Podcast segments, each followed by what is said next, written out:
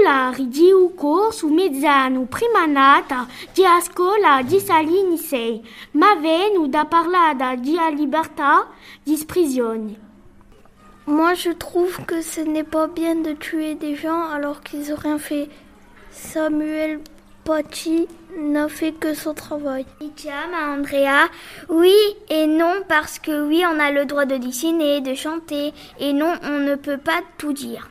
Par exemple, on, on va pas dire à quelqu'un des gros mots, des insultes. Micha, machar. Si on dit des gros mots à une personne sans intérêt, ce n'est pas bien, mais on a le droit de s'exprimer. Mitia, Michar. On peut s'exprimer, mais il y a des lois, donc on n'a pas le droit d'insulter. Micha, mi Laura, on a le droit de tout dire parce que parce que si on, on te dit des insultes, eh bien, tu as le droit de, de te défendre. Mitia, ma saveria. On ne peut pas tout dire parce qu'on ne peut pas insulter des personnes alors qu'elles ne nous ont rien fait. Mais on a le droit de danser, de dessiner et de s'exprimer. Mitia et Maxime, on peut tout dire oui et non, on peut s'exprimer mais en évitant de dire des gros mots à un ami par exemple. Mitia, mi Antoine.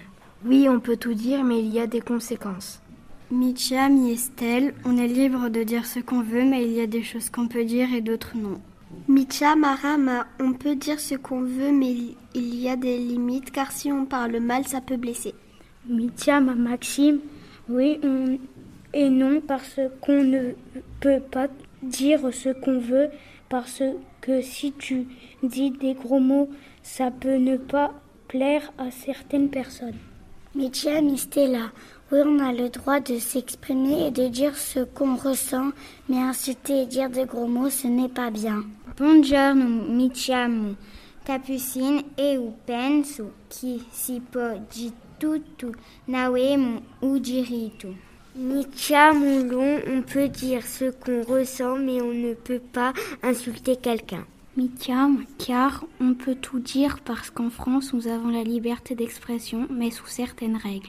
Mitia et Anthony, on peut tout dire, lire, écrire, on peut s'exprimer, on peut dessiner.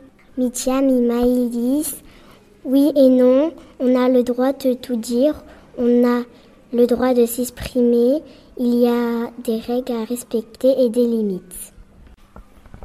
Et vous, qu'en pensez-vous? Voilà, c'était l'école des Salines 6, la classe CM1 bilingue.